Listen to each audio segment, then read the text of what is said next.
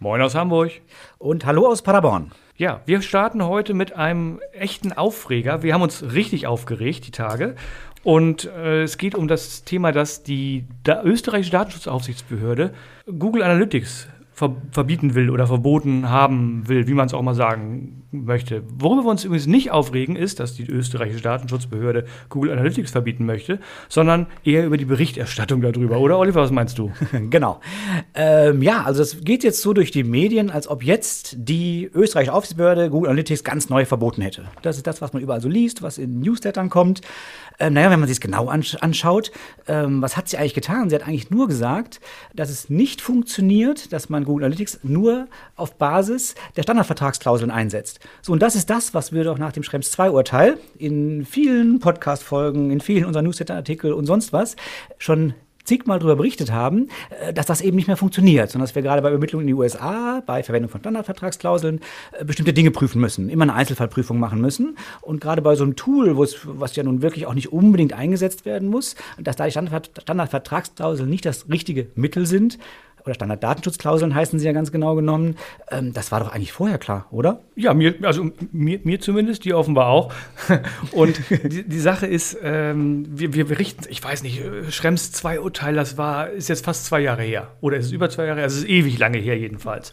Genau. Und dass, dass es immer noch Unternehmen oder Verantwortliche gibt, die Dinge mit Drittstaaten, insbesondere USA, machen, die nicht auf, die, die, einfach nur irgendwo Standardverträge nehmen und äh, rechts und links eine Unterschrift drunter setzen dann denken, das war's, das ist natürlich nicht schön. Ähm, da ist offensichtlich noch viel Aufklärungsarbeit nötig. Von daher das Urteil des Gerichts, oder nicht des Gerichts, der Aufsichtsbehörde in, in Österreich, halte ich für, ich habe es mir also geschwärzt zumindest angucken können, das ist ja nur ein, wie heißt es, ein Teilbescheid halte ich für gut oder halte ich für, für valide.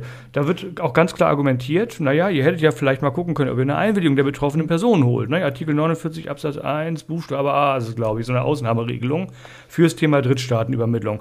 Und da wurde sogar gesagt, nö, haben wir nicht. Und dass dann die Aufsicht äh, relativ wenig Spielraum hat und sagt, ja, dann geht's halt auch nicht, kann ich durchaus nachvollziehen. Ja, und vor allem, wie gesagt, nicht das Urteil, sondern die Berichterstattung. Die richtige Berichterstattung wäre gewesen, jawohl, es wurde festgestellt, dass allein auf äh, Basis von Standarddatenschutzklauseln es nicht zulässig ist. Einwilligung wahrscheinlich schon. Und wenn ich mir jetzt angucke, zumindest in Deutschland, diese schönen äh, Cookie-Banner oder Content-Manager, die es ja immer noch gibt, bei den meisten wird doch äh, Google Analytics oder, oder ähnliche ähm, Tracking-Tools werden doch als Einwilligung abgefragt inzwischen. Ja, wobei ich natürlich dann darauf achten muss, dass wenn ich das so abfrage, dass ich die betroffenen Personen auch nochmal darauf hinweise, dass es nicht nur, es geht hier nicht nur, hallo, es geht um Google Analytics und ich will dich tracken und dein ganzes Leben verfolgen, sondern ich will die Daten auch noch in den Drittstaat schicken. Und dieser kleine Teilsatz, der muss halt mit dabei stehen. Vielleicht auch ein bisschen stärker ausformuliert, damit ich eine wirksame Einwilligung hinkriege nach Artikel 49.1a. Absolut, klar. Ja, aber äh, Einwilligung muss immer richtig sein und die kann halt auch falsch sein. Ähm, aber das eben grundsätzlich so zu, zu äh, verargumentieren oder zu begründen äh, oder zu berichten, da wäre was verboten worden, ähm, naja. Das ist sehr reise, das ist ein bisschen Clickbait, finde ich schon fast, was genau. da gemacht wird.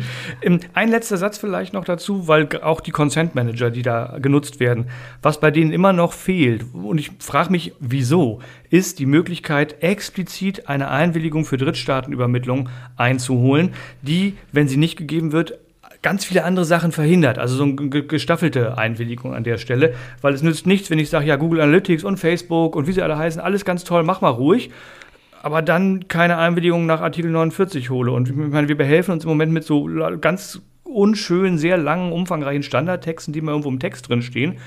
Aber das ist natürlich schon grenzwertig. Eigentlich müsste da viel, oder da ist da technisch viel mehr möglich. Und die Anbieter der Consent Manager, hallo, hört doch mal bitte zu, liebe AnbieterInnen der Consent Manager, wir hätten da eine Anforderung an euch. Baut sowas ein. Die bauen es irgendwie nicht ein. Ich weiß nicht warum. Ja, ist so. Ähm, naja, gut, da muss man auch wirklich mal schauen. Ähm, Einwilligungen, ist so mein, mein Eindruck zumindest, meine Wahrnehmung, werden inzwischen meistens eingeholt.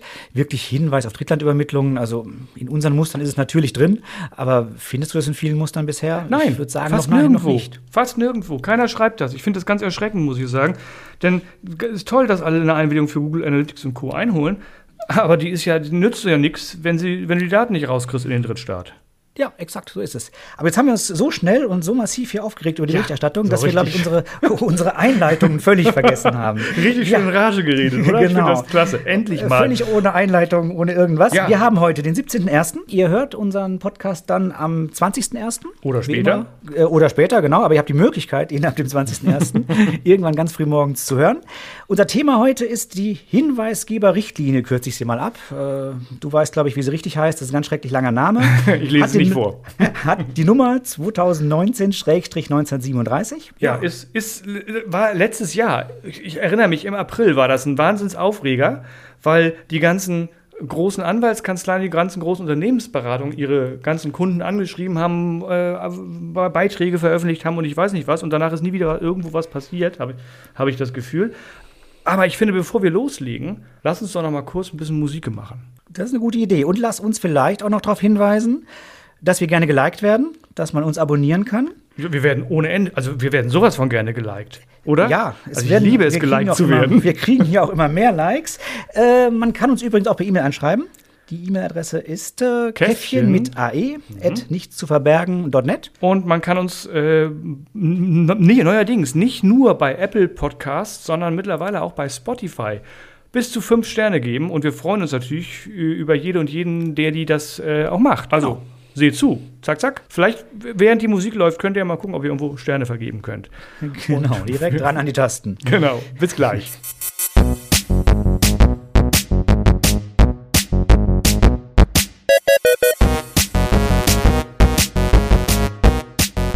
Dieser Podcast enthält Informationen rund um das Thema Datenschutz und ist durch unsere persönliche Meinung geprägt.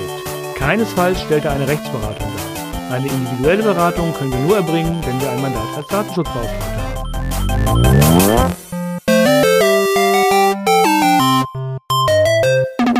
Die Hinweisgeberrichtlinie.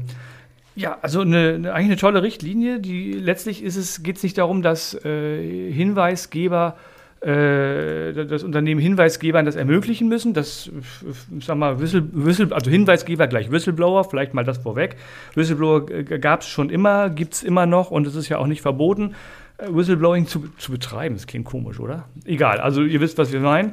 Ähm, die Richtlinie geht eher darum, dass es um den Schutz der Hinweisgeber geht. Ihr erinnert euch alle an ähm, Manning. Wie war denn der Vorname? Chelsea, Chelsea, Manning. Chelsea genau, Manning, Chelsea genau. Manning. Ja. Die äh, als, als Militärangehörige Geheimnisse offenbart hat. Äh, ich glaube an Wikileaks. Und dafür ewig lange letztendlich im Knast saß und dann auch nur rausgekommen ist, weil sie begnadigt wurde von, äh, von äh, Barack Obama. Und dass sowas nicht passiert oder möglichst stark verhindert werden soll, dass also die WhistleblowerInnen so gut geschützt sein sollen wie möglich vor ja, Diskriminierung, vor äh, Restriktionen und vor, wie heißt denn dieses Wort mit R, was du mal schön, schön erwähnst, Oliver? Keine Ahnung. Repressalien. Jetzt haben wir's. Repressalien, genau. Dafür ist diese Richtlinie da. Äh, genau, wobei jetzt äh, Chelsea Manning natürlich aus äh, zwei Gründen noch so ein bisschen, weiß ich gar nicht, so, ob es so ein gutes Beispiel ist. Denn einmal haben wir USA, also das heißt, da wird sich sowieso nichts ändern. Wir haben eine EU-Richtlinie. Zweitens ist natürlich die Frage, ob militärische Geheimnisse dann tatsächlich darunter fallen. Ähm, Soweit würde ich mich da nicht aus dem Fenster lehnen. Aber die Repressalien sie- sehen ja häufig auch ganz anders aus. Das heißt, es geht gar nicht um wirklich strafrechtliche Verfolgung mit äh, Haftstrafen und sonst etwas, sondern einfach um das, was im Unternehmen selbst passiert. Mobbing, ähm, Be Beförderungen werden verweigert, äh, man wird irgendwo in den Keller, ins Archiv versetzt, wo man eigentlich nicht arbeiten möchte ähm, und auch nie für eingestellt war. Also sprich solche, ja, wie soll man das nennen, Mobbing, Benachteiligungen, eher, eher solche Nachteile. Ähm, das ist das, was, was eher oder primär erstmal droht solchen Hinweisgebern. Und auch da sagt die Richtlinie eine ganze Menge. Stimmt, genau. Und äh, le- letztlich ist es so, es, es, es gibt hinten dran einen Riesenkatalog, was alles nicht gemacht werden darf und wovor man geschützt werden muss. Ähm, da wollen wir aber gar nicht im Detail drauf eingehen, sondern uns geht es so ein bisschen mehr darum, was, was hat das eigentlich für Konsequenzen, für, für Konsequenzen? Es gibt eine Richtlinie und die betrifft letztendlich alle Unternehmen, mehr oder weniger. Ne? Es gibt Ab 50 Mitarbeitern, genau. Exakt, Also genau. es gibt eine gewisse Größengrenze, also wo, wo man, man muss dazu sagen, wo man verpflichtet ist, diese Richtlinie umzusetzen. Ähm, nichtsdestotrotz ist es ja nicht verboten, sie auch als kleineres Unternehmen um, um, umzusetzen oder einzuhalten. Und es ist ja sehr positiv, wenn man damit vielleicht auch mal nach außen gehen kann und sagen kann, wir machen das alles, obwohl wir es nicht müssen, richtig gut. Ja, da kommen wir gleich noch drauf. Wirklich aus Eigeninteresse kann es ja durchaus sinnvoll sein, äh, dass vielleicht so ein Inw- Hinweis intern bleibt im Unternehmen und eben nicht offengelegt wird über die Presse. Exakt, genau. Ähm, vielleicht fangen wir vorne an. Also letztlich, äh, diese Richtlinie ist, ist, relativ lang, die hat gefühlte 100 Artikel. Ähm, letztlich wirklich interessant für das, was wir heute zu erzählen haben, sind genau drei Artikel. So würde ich es mal sagen, das sind die Artikel 7, 8 und 9, wo es um das Thema interne Meldungen und Folgemaßnahmen geht. Ähm, ja, genau. Gut, das ist das, was die Unternehmen tatsächlich umsetzen sollen. Ne? Genau. Interessant finde ich vielleicht schon noch ein bisschen, dass man einfach mal guckt, äh, um welche Hinweise geht es eigentlich. Das steht ja auch drin. Äh, und da wollen wir wirklich nicht auf alles eingehen. Äh, entscheidend ist nur die, die, an die man so typischerweise denkt, sprich ähm, Korruption, Geldwäsche, Datenschutz, das ist alles dabei. Das heißt, die typischen Verstöße, die eben um Unternehmen oder auch an der Behörde gerne mal gemacht werden, sind dabei. Ähm, ja, und vielleicht kurz eben noch mal zu den Repressalien. Das ist auch, die Liste ist wirklich eindrucksvoll, die da, die da so steht. Weil selbst so Dinge, äh, die, die Nichtverlängerung eines befristeten Arbeitsvertrags könnte eine Repressalie sein. Ähm, wollen wir jetzt vielleicht nicht näher darauf eingehen, was wir davon halten, aber man sieht schon, ähm, ja, das kann praktisch so eine Beweislastumkehr werden. Ich muss plötzlich begründen, warum ich einen befristeten Arbeitsvertrag nicht verlängere. Ähm, wobei ich jetzt erstmal sagen würde, der, der Sinn überhaupt, einen Arbeitsvertrag zu befristen, ist ja, dass ich ihn vielleicht nicht verlängern muss und nicht begründen muss, warum ich ihn nicht verlängern möchte. Ja, ähm, an der Stelle stelle ich mir auch schon die Frage, wie weit das, das im Widerspruch, im Widerspruch zum, zum aktuellen deutschen Recht steht, weil ja gerade gesagt wurde, okay, diese ewige Neubefristung oder Verlängerung von befristeten Arbeitsanstellungsverträgen, die ist ja gerade eben nicht mehr zulässig. Und jetzt zu sagen, ja, aber wenn ihr das nicht macht, dann steht ihr im Verdacht, dass ihr eventuell Repressalien ausübt gegenüber den MitarbeiterInnen, finde ich, das, das widerspricht sich komplett. Also da bin ich gespannt, was da am Ende auch bei rauskommt. Absolut. Mir war nur wichtig, dass man so ein bisschen äh, auch ein Gespür, ein Gespür dafür kriegt. Äh, diese Repressalien sind sehr, sehr weit gefasst. Da geht es wirklich um, um, um sehr, sehr viel, nicht jetzt nur wirklich äh, Kündigungen oder solche Dinge, ähm, sondern man hat da versucht, in dieser Liste wirklich jede Form von äh, Benachteiligung aufzuführen und dann entsprechend untersagt. Wir wollten ja so ein bisschen auf die, auf die relevanten Themen eingehen für die Unternehmen und das sind halt tatsächlich die Artikel 7, 8 und 9 wo es darum geht, ähm, interne Meldekanäle zu schaffen und alles drumherum. Und wir, vielleicht sollten wir mal kurz erklären, was eigentlich mit internem Meldekanal gemeint ist, weil das ist für mich eine absolut missverständliche Formulierung, so würde ich es mal ausdrücken. Ja. Es geht nicht darum, dass interne Meldekanäle nur von internen Beschäftigten genutzt werden, also dass es ein, wie so ein Intranet, wenn man so will, ist, dass niemand anders da rankommt, sondern interner Meldekanal heißt Meldekanal ohne Beteiligung eines Dritten. Also zum, es wird nicht offengelegt, man geht nicht an die Presse und man geht auch nicht an eine Behörde damit. Das wäre nämlich der externe Meldekanal im, im Unterschied. Ne? Mhm. Ne? Das, das, und das finde ich, eine, eine, ganz wichtige Definition. Intern heißt also durchaus für jeden von, von außerhalb erreichbar ähm, oder für, für jede Person, für die es jedenfalls relevant ist, aber eben schon gemeldet an das betroffene Unternehmen oder an den betroffenen Verantwortlichen für die Datenverarbeitung ohne Beteiligung ja, von Behörden oder ohne Offenlegung. Genau, ich denke, das ist der wichtige Punkt, was du da gerade sagst. Ohne Beteiligung von externen Behörden oder eben Medien, Presse, was auch immer. Ähm, Im Prinzip sieht die Richtlinie einfach drei Meldekanäle vor, diesen intern, den du gerade beschreibst. Hier bleibt es intern im Unternehmen eben die Meldung. Extern heißt einfach, die Behörden, sprich der deutsche Staat, muss irgendwie auch nochmal so ein Meldesystem ähm, einrichten, worüber man dann melden kann. Dann ist es eben schon mal in externen Händen. Ähm, ja, und der dritte Weg wär, wäre eben wirklich die Veröffentlichung über die, über die Presse. Und da sieht man schon recht schön, dass es für ein Unternehmen wahrscheinlich gar nicht nur eine Pflicht ist, so einen internen Meldekanal einzurichten, sondern eben auch eine große Chance sein kann. Denn je besser ich diesen Kanal einrichte, desto mehr ich meine Beschäftigten oder die, meine Dienstleister dazu bringe, meinen internen Meldekanal zu verwenden, weil sie mir vertrauen, äh, desto weniger werden sie halt diese externen Kanäle oder eben auch die, Öff die Offenlegung an die Presse nutzen. Und äh, Klar, natürlich möchte ich, wenn ich irgendwas falsch mache, das abstellen, aber es wäre natürlich auch schön, wenn die Meldung im Unternehmen bleibt und ich das ohne irgendwelche weiteren, ich nehme nehm mal wieder das Wort, Repressalien für mein Unternehmen dann äh, machen kann. Mhm, genau. Du hast ein schönes Stichwort gerade gegeben, nämlich das Wort Geschäftspartner. Es ist nämlich tatsächlich so, dass wirklich jeder, der irgendwie mit dem ich sag mal, mit dem, mit dem Unternehmen, mit dem Verantwortlichen zu tun hat, melden können muss. Das sind also sowohl Geschäftspartner als auch deren Beschäftigte. Es sind natürlich die eigenen Beschäftigten. Es sind, wenn ich mit, mit, mit Endkunden zu tun habe, die Endkunden.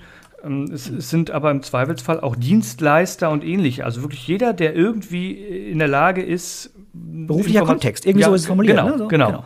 Genau. Jeder, der in der Lage ist, durch den beruflichen Kontext irgendwie an Informationen zu kommen und rauszufinden, dass da was schief läuft, dass Sachen nicht gut laufen, dass gegen EU-Recht, das ist ja letztendlich in der Überschrift so ein bisschen die, die Zielsetzung, wenn gegen geltendes EU-Recht verstoßen wird, dann muss gemeldet werden können. Und ähm, ja, ich finde find diese die, die, die äh, Beschreibung, wie dieser interne Meldekanal auszusehen hat, die finde ich ganz spannend muss ich sagen. Genau. Ja, also zuerst, genau, du hast ja schon gesagt, die drei interessanten Artikel. Artikel 7 sagt erstmal, dass man den einrichten muss. Man muss euch einen internen Kanal einrichten.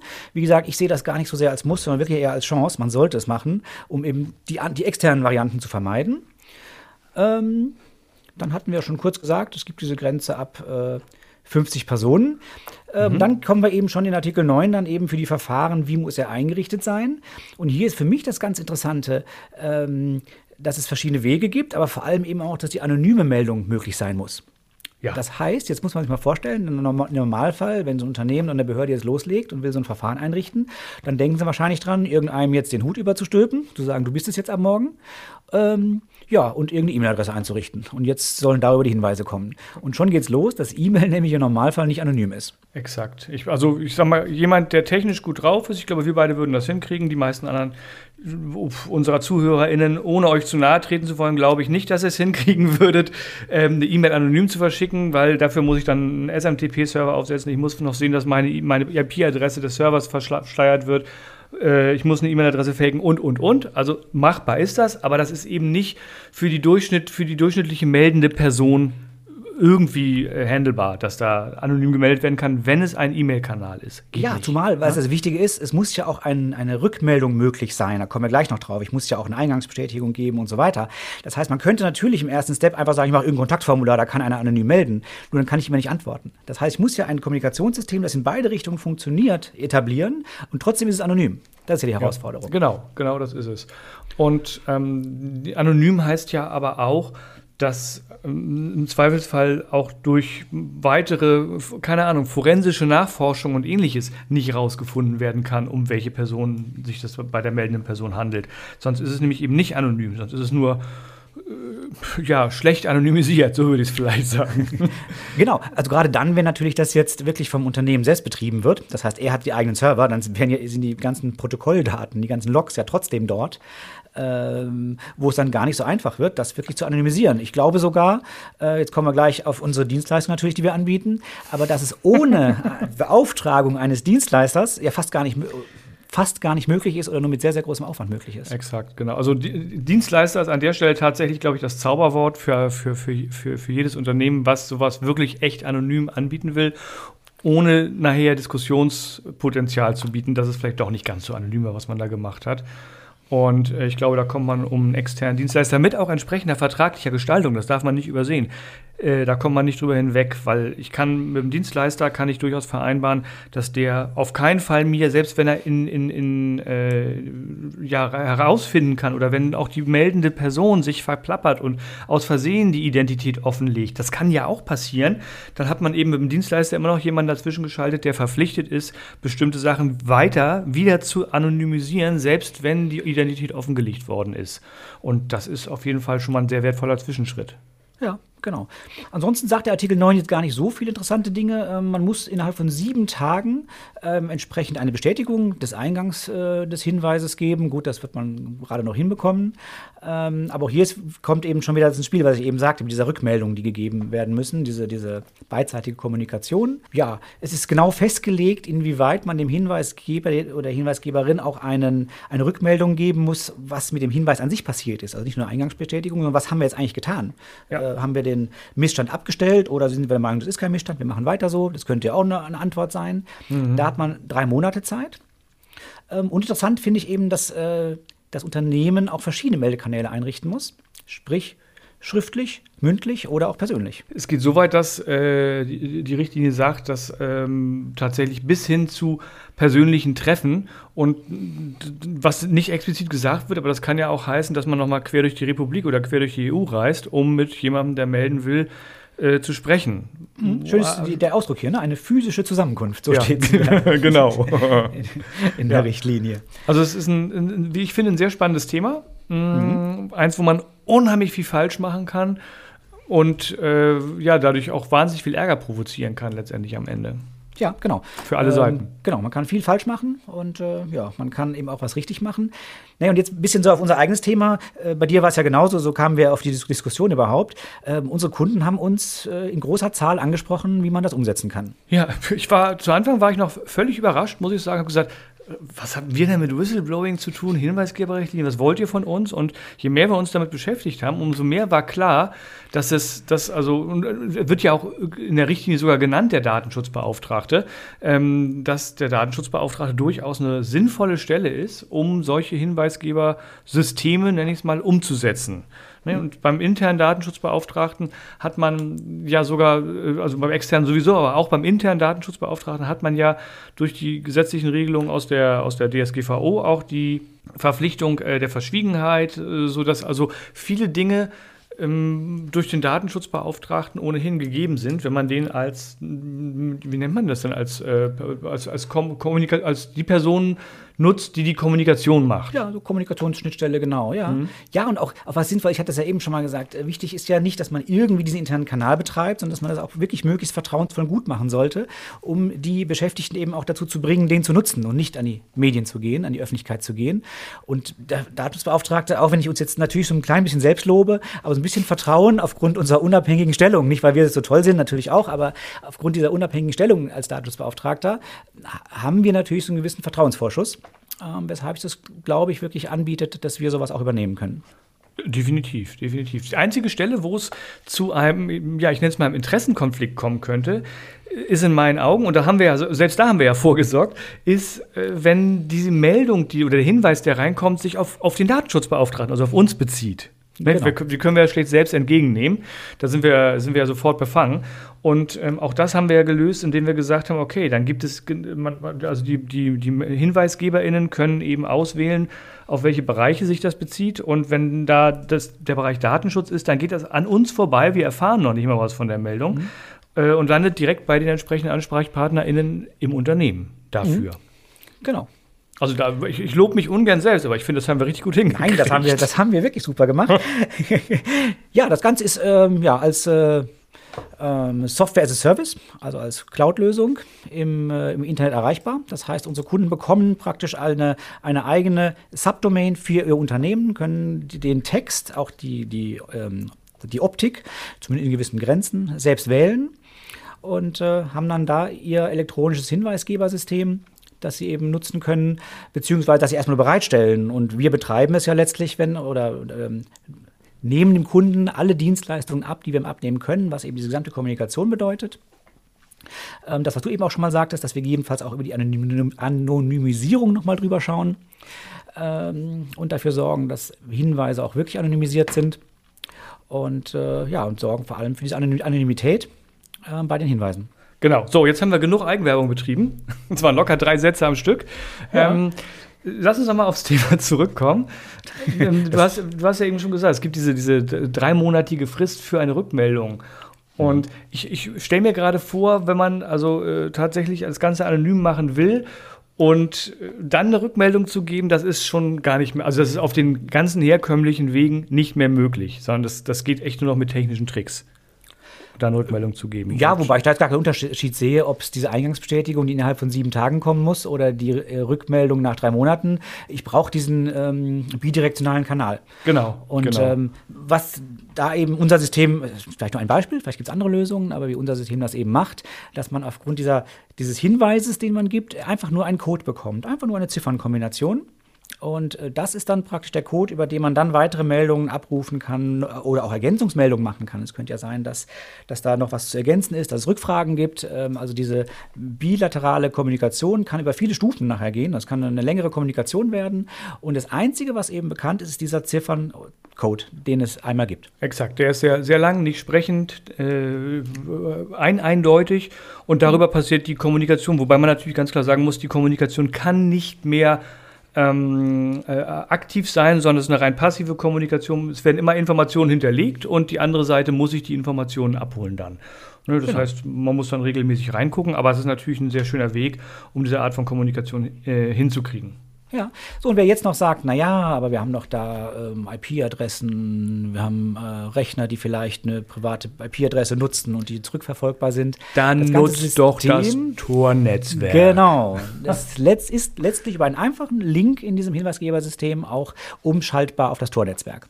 Exakt. So, das heißt, äh, da ist dann mit, ich weiß nicht, wie viel, wie viel Anonymisierung, oh Gott, Anonymisierungsstufen das Tornetzwerk standardmäßig hat. Ich meine, es wären drei, Meine ich dass, auch, ja. dass drei Knoten dazwischen sind. Und äh, damit wird es dann irgendwann auch wirklich fast unmöglich, noch irgendwas rauszukriegen. Ähm, wenn man dann noch ein System hat, wie bei uns zum Beispiel, was nicht äh, loggt oder keine Protokolle schreibt, außer, also jedenfalls keine technischen Protokolle, sondern nur Protokolle, Folgendes ist passiert, keine Ahnung, Hinweis wurde äh, abgegeben oder Mitarbeiter äh, in, im Unternehmen hat Hinweis abgerufen und so weiter und so weiter, dann sind wir auch irgendwann an der Stelle, wo es wirklich äh, sehr, sehr sicher ist für die HinweisgeberInnen. Genau. Wobei man wirklich schon mal sagen muss, dafür, dass wir als Dienstleister eingeschaltet sind, selbst wenn wir Protokolldaten hätten oder irgendetwas, wir sind ja sowieso überhaupt nicht befugt, das weiterzugeben. Also allein durch diese Zwischenschaltung von uns ist diese Anonymität ja schon mal erstmal gewährleistet.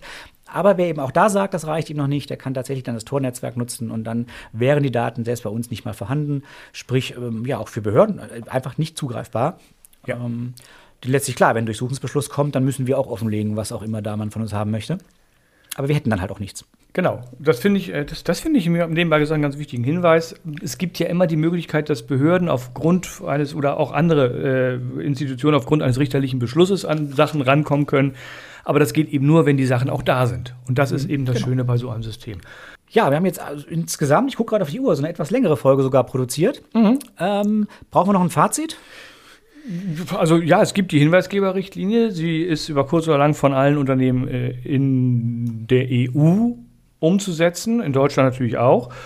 Und es gibt solche, es gibt Systeme am Markt, so würde ich es mal sagen. Also zum Beispiel bei uns, vielleicht auch bei anderen, ich weiß das gar nicht, ähm, die man dafür einsetzen kann, hervor. Und wir würden, also ich würde immer dazu raten, liebe Leute, macht das nicht intern bei euch, um eben diese ganzen Informationen, die ihr eigentlich nicht haben sollt, auch garantiert, um, um die auf einfache Weise nachweisbar wirklich nicht zu haben. Genau. Ich glaube auch, ein Dienstleister genießt hier einfach immer ein bisschen mehr Vertrauen als ja die Stelle, das Unternehmen oder die Behörde, wo ich ja eigentlich gerade Missstand anprangere. Ist sicherlich da, dass der ein der bessere Weg, der dann auch häufiger genutzt werden wird. Exakt. Okay, dann finde ich, ist das, waren das genau die richtigen Schlussworte fürs Thema. Und lass uns Ja. einfach kurz, ja, machen wir es wirklich kurz und schmerzlos, ne? Genau, unsere Hinweise hatten wir ja schon. Ähm, unsere nächste Folge gibt es am 3.2., glaube ich. Ne? Äh, ja, genau, ab dem 3.2., morgens Am 6.10 Uhr, 3.2., wie immer. Ab dem 3.2. ein Thema haben wir noch nicht, das überlegen wir uns bis dahin. Es gibt bestimmt viele tolle Dinge, so ein paar Aufregerchen oder ähnliches, könnte ich mir vorstellen. Wenn wir bis dahin noch reinkriegen, Was Und- wird da bestimmt einfallen, da bin ich ganz sicher. dann schauen wir bis dahin weiter. Bis dahin, ja, Ja. schöne Zeit, erholt euch gut. Hört vielleicht die alten Folgen nochmal durch. Wir haben ganz, wir haben noch, guck mal, wir sind jetzt bei Folge 33. Es gibt also noch 32 super Folgen, die ihr gegebenenfalls hören könntet. Genau, die sehr kurzweilig sind und die man gerne noch mal zum, ein zweites Mal anhören kann. okay, Bis zum nächsten Mal. ja, bis dann, tschüss. Tschüss.